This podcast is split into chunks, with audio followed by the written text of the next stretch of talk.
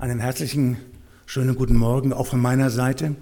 Allen, die hier sind, schön, dass der Saal so voll ist, habe ich schon lange nicht mehr gesehen, seit vielen Wochen nicht mehr. Ähm, auch ein herzliches Willkommen all denjenigen, die jetzt ähm, über Livestream zugeschaltet sind. Schön, dass ihr dabei seid. Alle Gemeindeglieder und auch alle Gäste, die heute an diesem Gottesdienst teilnehmen.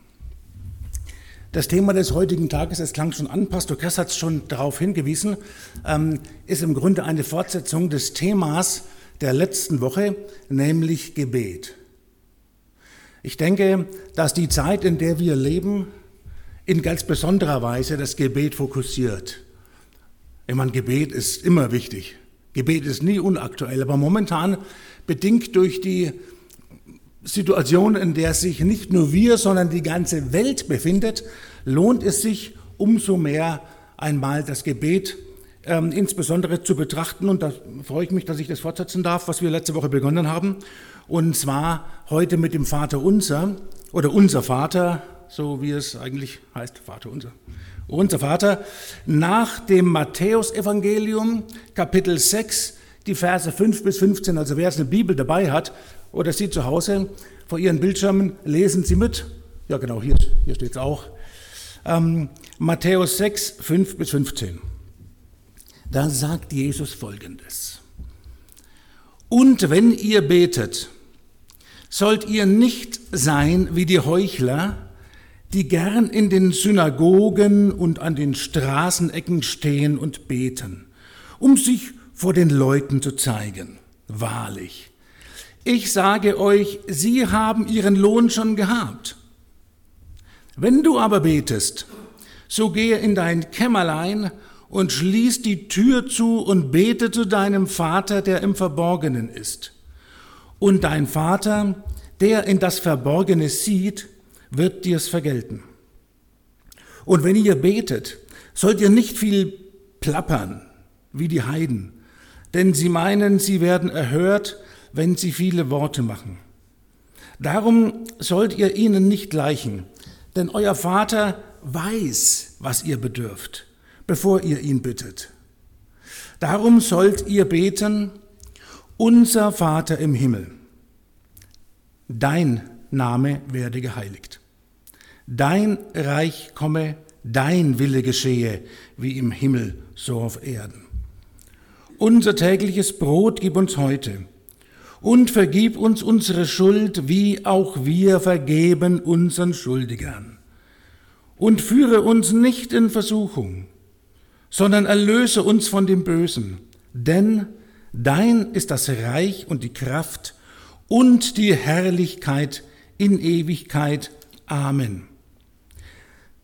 Denn wenn ihr den Menschen ihre Verfehlungen vergebt, so wird euch euer himmlischer Vater auch vergeben. Und wenn ihr den Menschen nicht vergebt, so wird euch euer Vater eure Verfehlungen auch nicht vergeben. Soweit unser heutiger Predigttext. Nun, Sie haben schon gemerkt, am Anfang dieses Predigttextes ähm, ist eine Art Hinführung. Da gibt es eine Art Hinführung. Es geht nicht direkt mit dem Vater unter los, sondern mit einer mit einer grundlegenden Hinführung. Es sieht fast so aus, als ob Jesus seine, seine Jünger und seine Zuhörer und Zuschauer erstmal vorbereiten möchte. Er möchte ihnen erst Grundlegendes mal sagen, bevor er dann zum Eigentlichen durchdringt. Und ähm, ja, war das denn nötig? Ich denke, es war nötig. Liebe Gemeinde, in den Augen Jesu war es nötig. Und der Grund hierfür lag in der sichtbaren Gebetspraxis, die damals offensichtlich augenscheinlich war, üblich war in der Zeit Jesu. Gebetet wurde sehr viel damals. Öffentlich, zu jeder Zeit, auffällig, in jeder Weise. Gebet wurde immer praktiziert, in der Stube, aber auch im Freien.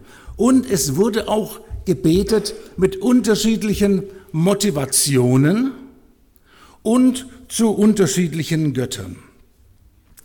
Also wenn ähm, die Jünger, wenn den Jüngern gesagt wird, dass sie in ihrer Gebetspraxis nicht so sein sollen wie die Heuchler, das sind so die zwei Gruppen, die Jesus im Blick hat, die Heuchler und die Plapperer. Nicht? Und wenn jetzt hier zunächst mal die Heuchler im Blick sind, dann ähm, meint Jesus, dass sie sich nicht gleichstellen sollen mit denjenigen Betern, die zahlreich, häufig, lautstark und aufdringlich sich auf die Markt Marktplätze postieren, um den Leuten zu zeigen, wie fromm sie sind. Das war also heute ginge das nicht mehr. Also wenn sie in der breiten Gasse das machen, ich weiß nicht, ob sie da viel Beifall bekommen würden, aber damals war das so. Damals ähm, war das tatsächlich etwas, ähm, wo man in mit der man in positiver Weise auf sich aufmerksam machen konnte. Und ähm, ja, das war eine bewunderungswürdige Frömmigkeit, die zur Schau gestellt wurde. Das Problem ist nur, dass diese Art von, von Gebetspraxis und diese Art von ähm, Show, Show nicht das ist, was Gott unter Gebet versteht. Also sowohl in der unsichtbaren Welt als auch bei Gott selber ist das nicht das, was Gott sich vorstellt, wenn er zum Gebet einlädt, sondern die Leute, die so in dieser Weise Gebet praktizieren, die bezeichnet Jesus als Heuchler. Heuchler, Hypokrits. Und das hat keinen Platz im wirklichen Gebet, denn ähm, wer, ja, eine Heuchelei ist eine Lüge. Und wir wissen, Lüge hat einen anderen Vater. Man kann sich nicht auf Gott berufen. Lüge hat einen anderen Vater und bei Gott ist da kein Platz. Deshalb sagt Jesus, ihr sollt nicht sein wie die. Das sind die einen, das ist die eine Gruppe, auf die Jesus eingeht. Aber die anderen, ähm, das sind so die Plapperer, auf die Jesus hier eingeht. Ähm, da, liegt die, da liegt die Sache ein bisschen anders. Die wollen nicht Performance, also die wollen nicht nach außen zeigen. Deren treibende Kraft ist die Not. Ja, welche Not denn? Die Not gehört zu werden. Das war deren Problem. Gehört zu werden von wem? Naja, von einem Götterhimmel, der dicht bevölkert ist. Denn das war in der Antike so, bei den Griechen schon und bei den Römern auch. Der, der antike Götterhimmel war reich bevölkert. Das Problem war nur, die waren alle mit sich selbst beschäftigt und hatten kein Interesse daran, dem Menschen auf Erden Gehör zu schenken. Und deshalb mussten, äh, musste dagegen die Tür gerannt werden. Es musste aufdringlich angeklopft werden. Es musste ihnen ähm, Gehör abgerungen werden. Das war das Problem. Ähm, sie, sie wollten bedrängt sein. Ja? Sie wollten bedrängt sein und, und man musste mit den Fäusten gegen die verschlossenen Türen trommeln und das war die Gebetsnot der plappernden Heiden. Nun, das ist bei Gott aber nicht nötig.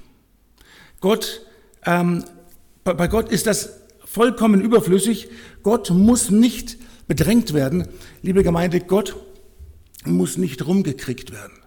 Das ist der Unterschied zwischen den heidnischen Göttern und Gott, dem lebendigen Gott der Bibel.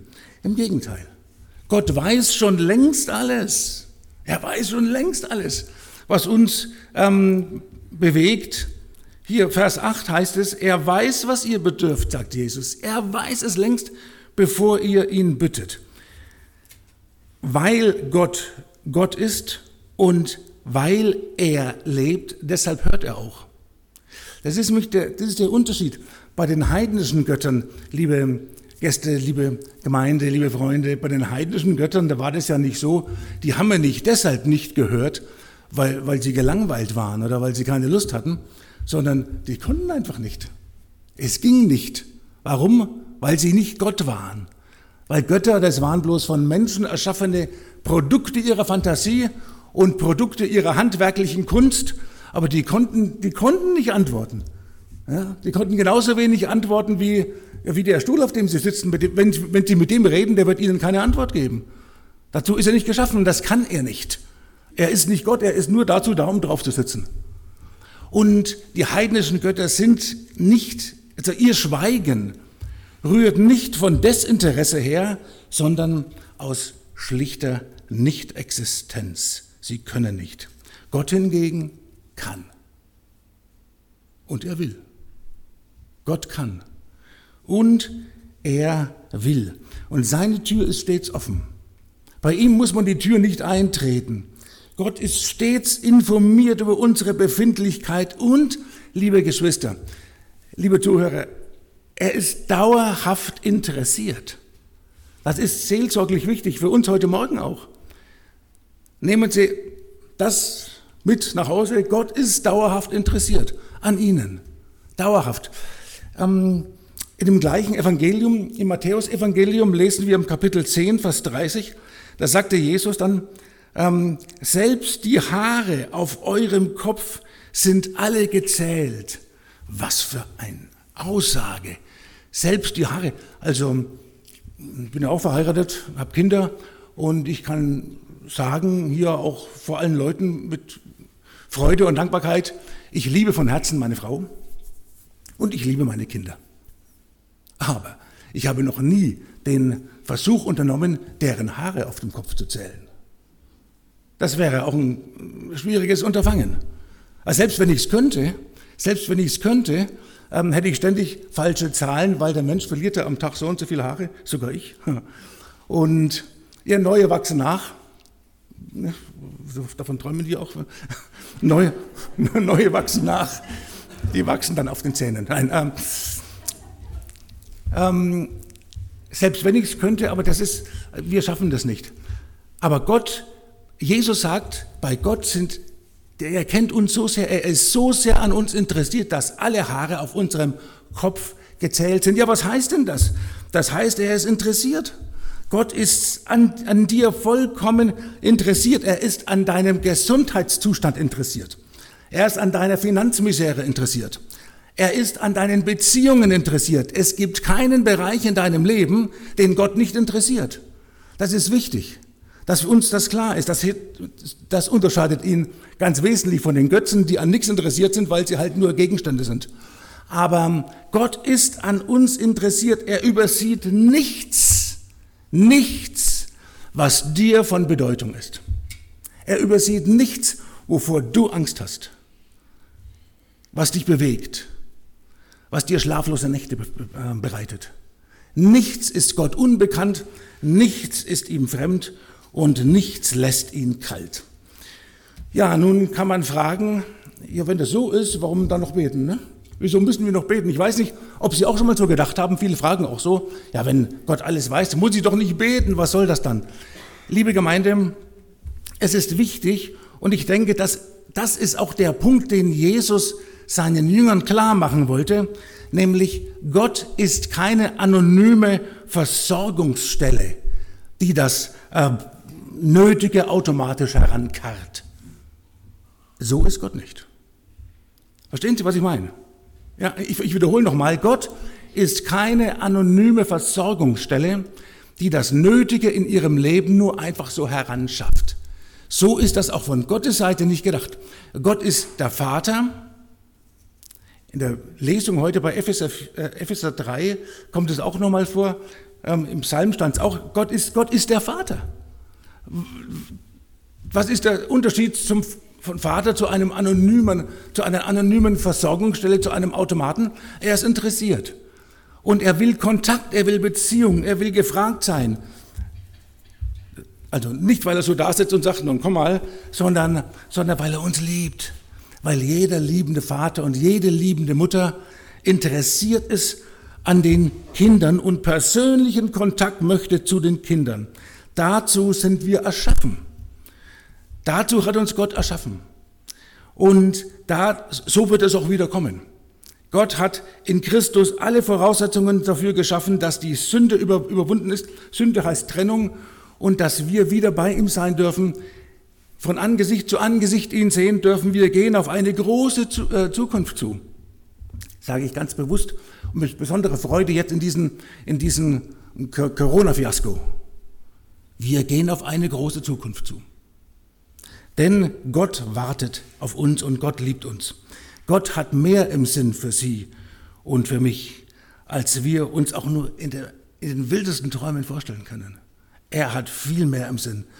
Und unser Gebet soll Ausdruck dieser lebendigen Beziehung sein. Und deshalb führt Jesus seine, seine Jünger in das Beten hier ein. Und nun gehen wir auf das Gebet selber. Also ich kann jetzt, ich werde jetzt hier nicht auf die einzelnen Gebet, ähm, Bitten eingehen. Da verweise ich auf die vielen Bücher, die es gibt. Ja, in, in Kraftshof, da wird gerade eine Predigt, eine Serie darüber gemacht, die sich über Wochen hin, Monate hinzieht zu jeder einzelnen äh, Bitte.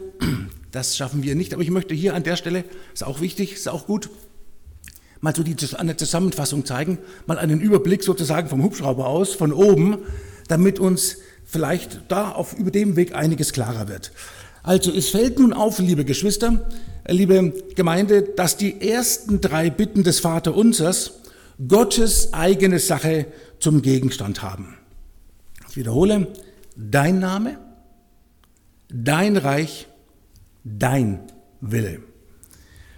Wir werden von Jesus angehalten, um das Vorangehen und den Fortgang der Sache Gottes zu beten. Ja, warum das denn? Ich denke, das liegt daran, weil Gott die Heiligkeit seines Namens, seine Herrschaft und seinen Willen nicht gegen uns einsetzen will, sondern auch hier für uns. Also hier, hier wird sozusagen die Eröffnung gemacht, dein Name werde geheiligt, dein Reich komme, dein Wille geschehe. Und das ist so der Rahmen, das ist so das große Geschenk, mit dem Gott es anfängt, ähm, anfängt, auch für uns. Gott will seinen Namen, seinen Willen und sein Reich nicht gegen uns durchdrücken, sondern für uns Gestalt werden lassen. Warum? Ich wiederhole mich, weil er uns liebt. Das dürfen wir nie vergessen. Gott ist an unserem Wohl interessiert. Und die Sache ist nämlich die, wo, es, wo sein Name geheiligt wird, ist Paradies. Wo sein Reich komme, ist Paradies. Wo sein Wille geschieht, ist Paradies. Das wird vielleicht etwas deutlicher, wenn man nun ein Minus davor setzt und das Gegenteil ähm, zum Ausdruck bringt, wo sein Name in den Dreck gezogen wird, wo er nicht äh, wahrgenommen wird, geschieht das Gegenteil. Da wird dunkel, da wird finster. Wo sein Reich nicht ernst genommen wird und sein Wille nicht ernst genommen wird, verfinstert wird, verfälscht wird, da wird es dunkel. Und das kann schnell passieren. Das ist auch schon schnell passiert in der Geschichte. Äh, wenn wir nur allein an die Anrede Vater denken, Vater unser, meine Güte, wohl denjenigen unter uns, die bei der Anrede Vater positive und freundliche Assoziationen haben. Ich weiß, das ist nicht bei jedem der Fall.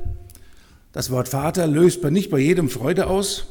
Also viele hatten einen Vater, an den sie sich gerne zurückentsinnen, aber ich weiß auch, dass es bei vielen anders ist. Ich weiß es über Jahrzehnte, seitdem ich schon predige, ist das ein ganz heikler Punkt. Und ähm, die Sache ist, genau, also in, in Matthäus 23, in Matthäus 23, im gleichen Evangelium, Kapitel 23, da sagt Jesus, ihr sollt niemand unter euch Vater nennen, denn einer ist euer Vater. Ja, das sieht fast so aus, als ob Jesus schon ahnte, ähm, seid mal vorsichtig mit diesem Begriff. Denn ähm, wenn der Begriff verfinstert wird, dann wird's dunkel. Und äh, das ist passiert permanent, auch in, in der Geschichte. Immer wieder wurden, ähm, wurden äh, seine, äh, wurde sein Name missbraucht. Ich sage mal, wo sein Name missbraucht wird, da geschieht etwas, was ich so gerne als Urkundenfälschung bezeichne. Das ist Urkundenfälschung. Ich unterschreibe mit etwas, der, mit, mit einem Namen, der ich gar nicht bin. Das ist eine Lüge. Wie oft wurde im Namen Gottes Dinge veranstaltet, die nichts, aber auch gar nichts mit Gott zu tun hatten und seinen Namen in Misskredit brachten. Da will ich jetzt nicht aufzählen, wissen Sie selber, wenn Sie so in ähm, Ihre Erinnerungen wachrufen, so wenn man allein bedenkt, in den, in den beiden äh, Weltkriegen wurden Waffen gesegnet. Wussten Sie zum Beispiel, dass die, die Bombe, die Atombombe, die, die damals 1945 über Hiroshima ab, abgeworfen wurde, die wurde vorher gesegnet. Also eine schlimmere Perversion gibt es kaum. Und, und das, da muss man sich auch nicht wundern, wenn viele Leute mit dem, mit dem Namen Gottes nichts mehr anfangen können. Und da spricht man dann von Spiritualität. Ja, aber das ist sächlich. Ne? Was, was ist, da kann man alles reinpacken. Aber der Name Gottes ist, da ist hier wirklich ähm, Urkundenfälschung betrieben worden. Und ähm, das ist die eine Seite. Die andere Seite ist ähm, fast das Gegenteil, dass der Name Gottes nicht fälschlich missbraucht wird, sondern einfach nur als Geschwätz, als Lückenfüller. Vor vielen Jahren sagte mal ein Freund, ein amerikanischer Freund zu mir, war Christ, er sagte, ähm, wenn, wenn du bei uns in Amerika drüben, oder in vielen, vielen Filmen sieht man das auch, wenn du Leuten begegnest, die permanent und pausenlos den Namen Gottes im Munde führen. Oh my God, Jesus. Das sind keine Christen. Das sind das keine Christen. Jesus Christ. Das ist so als Lückenfüller. Wenn das wirklich als Geschwätz missbraucht wird, dann, dann weißt du, das sind keine Christen. Das war vor Jahren schon. Ich war ja bei der US Army zehn Jahre, da sagte mir das einer mal. Und das ist tatsächlich so. Schauen Sie sich mal amerikanische Filme im Original an. Es ist, es ist äh, erschütternd. Ich meine, ähm, das gibt es in Deutschland auch. Ich sag mal, die, die fränkische Variante oder die, die Nürnberger Variante ist Allmächt. Nicht? Das ist, also hat jeder, jedes Lokalkolorit hat seine, hat seine eigenen ja, ähm, Pilze, die da aus dem Boden sprießen und so. Aber das, das ist genau das, was hier gemeint ist. Ähm, dein Name werde geheiligt. Wie wird dein Name geheiligt? So nicht. So nicht. Liebe Gemeinde, ich denke, wir schaffen es überhaupt nicht. Keiner von uns ist in der Lage, den Namen Gottes zu heiligen, der Weise, wie es, wie, wie es richtig wäre. Das schaffen wir alle nicht. Das schafft nur einer. Das ist Jesus. Jesus. Die Heiligung seines Namens hat nur Christus geschafft, denn in Christus werden sich alle Knie beugen und sein Name ist der Name über allen Namen. In seinem Namen und in seiner Kraft geschieht auch die, ähm, das Reich Gottes. Das ist auch er. Und sein Wille wird in ihm Gestalt. Also sein Name, das ist Christus. Da hat er dafür gesorgt, dass dieser Name geheiligt wird. Sein Wille, sein Reich, seine Herrschaft, das sind keine Sachen, liebe Gemeinde, da handelt es sich nicht um Dinge, es handelt sich um eine Person, jeweils um eine Person. Und die Person ist Jesus Christus. Sein Name Jesus Christus. Sein Wille Jesus Christus. Sein Reich Jesus Christus. Hat Christus selber gesagt, als er auf die Welt kam. So eine, seine erste Verkündigung, eine der ersten Verkündigungen auf der Straße, hat Jesus gesagt zu den Leuten, ähm, kehrt um, denn das Reich Gottes ist nahe herbeigekommen. Das war er. Damit hat er sich gemeint. Mit ihm ist das Reich Gottes in diese Welt gekommen. Das Reich Gottes ist eine Person. Und das kam in ihm und in ihm wurde das praktisch. Er hat es auch nur erfüllt. Und auch hier wiederum, er hat das für uns getan. Liebe Gemeinde, für uns, nicht gegen uns, weil Gott uns liebt. Gott will unser Bestes. Und deshalb folgt nun in den nächsten drei Bitten, ähm, da geht es um, um Dinge, die, ja, die in den Alltag hineinragen die mit unserem Alltag zu tun haben. Bei den nächsten drei Bitten, also da geht es dann um Brot, um Vergebung und Erlösung von dem Bösen. Da wird es nun praktisch. Da verschiebt sich das Gewicht auf den Bereich unseres Lebens und dann auf den Bereich in der Welt, Lebens in dieser Welt und äh, was wir hier am nötigsten haben. Sie jetzt komprimiert zusammengefasst. Mit Brot ist die tägliche Versorgung angesprochen. Das liegt auf der Hand. Brot, die tägliche Versorgung, das ist gerade in Krisenzeiten wie diesen ganz besonders spannend und manche, wie ich zum Beispiel, haben das wirklich sehr, sehr spannend erlebt. Ich gehöre auch zu den Glücklichen, die ähm, seit Ende März alle, alle Aufträge verloren haben. Alle. Also das war, da, dachte, da hatte ich schon, ja, da ging mir schon die Düse. Und und da lernt man dann wieder ganz neu beten und ich darf, durfte die Erfahrung machen, Gott versorgt. Gott versorgt. Ja, ich, ich krieg fast eine Hänsehaut. Der, der versorgt nicht nur, sondern ich hatte tatsächlich, tatsächlich die letzten Wochen nicht weniger als vorher, als ich Vollbeschäftigung hatte. Können Sie sich das vorstellen? Das heißt nicht jetzt, ist er bestens, kannst du rausschmeißen. Nein, nicht deswegen. Aber Gott versorgt. im gleichen Kapitel, Kapitel 6 unseres Predigtextes, das war die Bergpredigt, nicht? Gott hat, also Jesus hat das im Kontext der Bergpredigt gesagt. Da sagte er im Vers 28 und 29 diesen wunderschönen Satz, ähm, denk doch an die Lilien auf dem Felde. Nicht? Sie spinnen nicht, sie weben nicht und so. Und doch, und doch sind sie in ihrer Herrlichkeit schöner und größer als Salomon in all seinen Gewändern. Das ist doch ein Wort. Das ist doch was, ne? Lilies on the Field. Gibt es auch übrigens einen schönen Film, ja zu empfehlen. Ja. Auf der anderen Seite, liebe Gemeinde, erinnert die Bitte um das Brot auch daran, dass alles, was wir haben, wir nicht selbst verdient haben. Ich denke, das ist immer gut und hilfreich, sich das vor Augen zu halten. Wir haben es nicht selbst verdient, weil wir, wir schöpfen aus der Fülle Gottes, weil alles, ähm, ja, er ist, er ist der Eigentümer allen. Jesus Christus, Gott ist der Eigentümer, alles ist sein Eigentum und wir sind nur die Pächter und die Treuhänder. Ja, natürlich, Gott schützt das Eigentum. Wir haben den zehn Geboten, neuntes, zehntes Gebot, er schützt dein Eigentum, ganz klar. Aber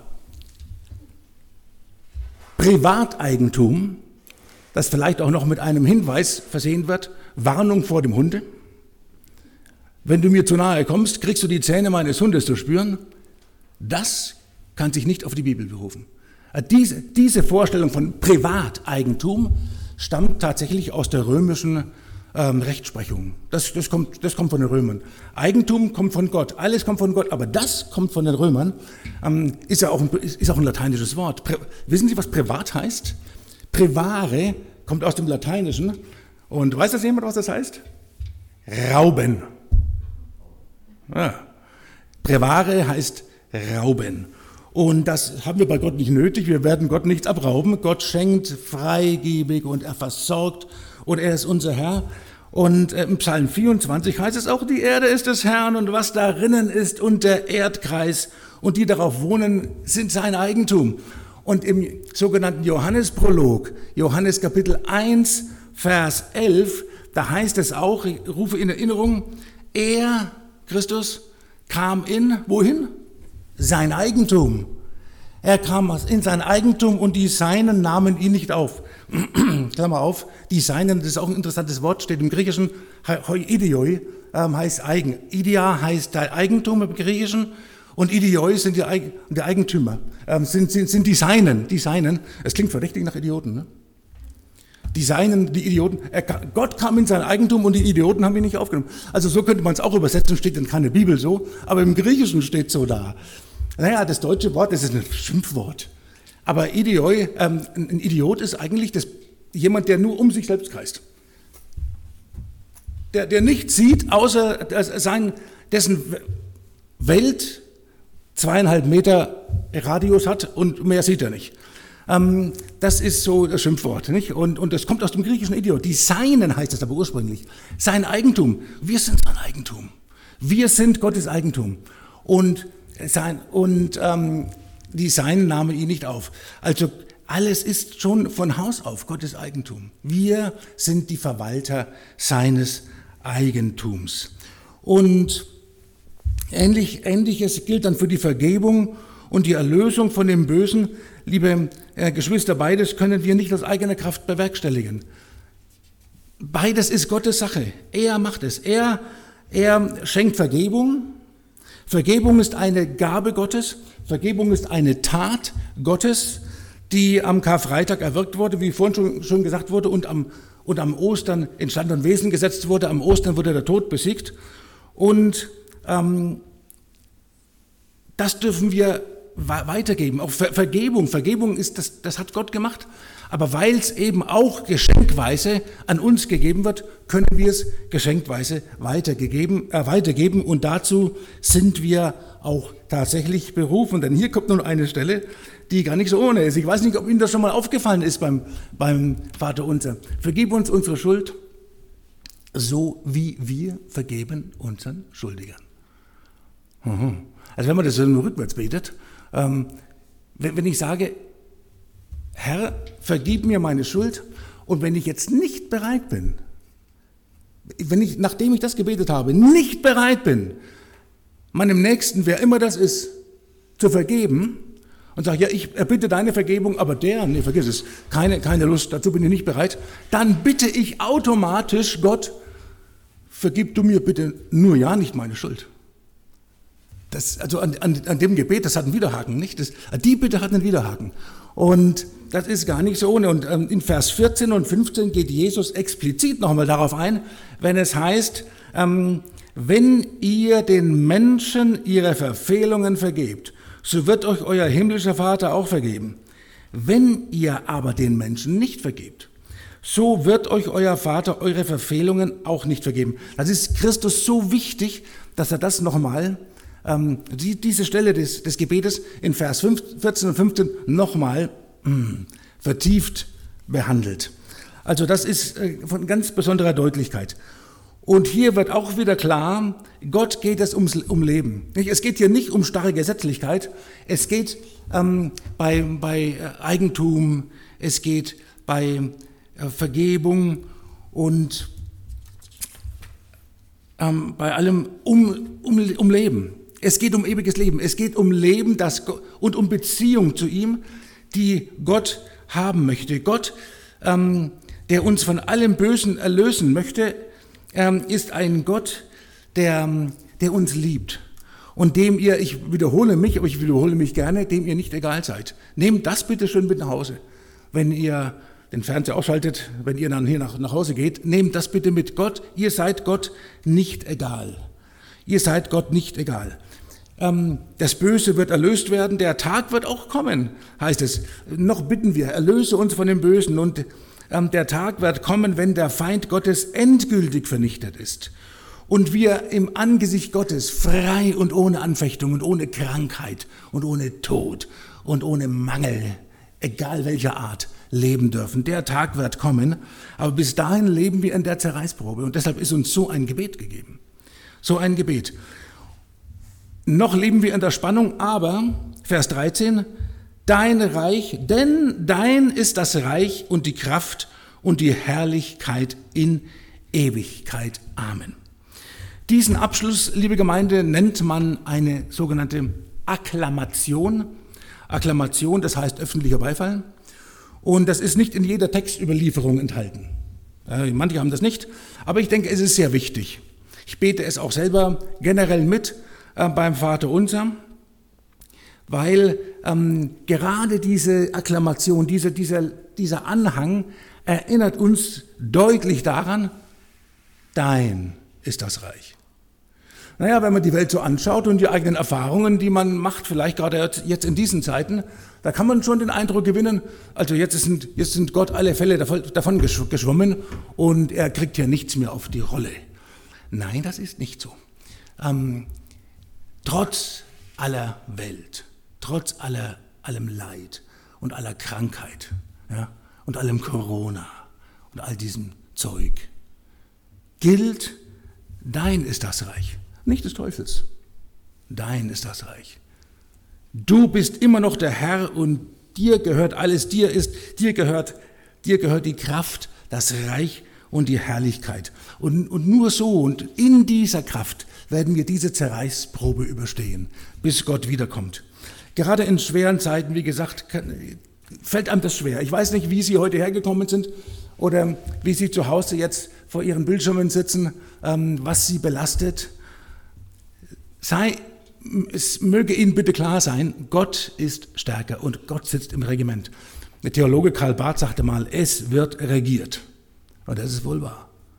Es wird regiert und zwar nicht vom Feind, sondern von Gott. Dafür, liebe Gemeinde, bürgt Gott mit seiner Liebestat seines Sohnes Jesu am Kreuz.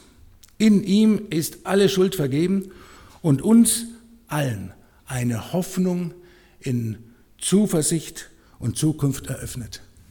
Amen. Herr Jesus Christus, ich danke dir dafür, dass du bei uns bist, dass du da bist, dass du unser Herr bist und dass wir nie alleine sind, in dieser ganzen Welt nicht. Und ähm, ich bitte dich nun für jeden Einzelnen, dass du ihm nachgehst, dass du zu uns redest, dass du zu uns sprichst und dass du uns ähm, bei dir hältst und uns neu machst. Und ich, Amen. Ich möchte noch ein kleines Gebet anfügen jetzt. Und zwar ein Gebet, das ich bei den letzten YouTube-Gottesdiensten auch angefügt habe, dass wer jetzt immer zu, wer als Gast zuge zuhören möchte, äh, zugehört hat und wem Gott, der Heilige Geist, das Herz geöffnet hat, der kann dieses Gebet mitbeten. Das ist ein Gebet an Christus und wenn Sie dazu Amen sagen können, sind Sie reich beschenkt. Herr Jesus Christus, ich danke, dass du mich liebst und für mich am Kreuz gestorben bist.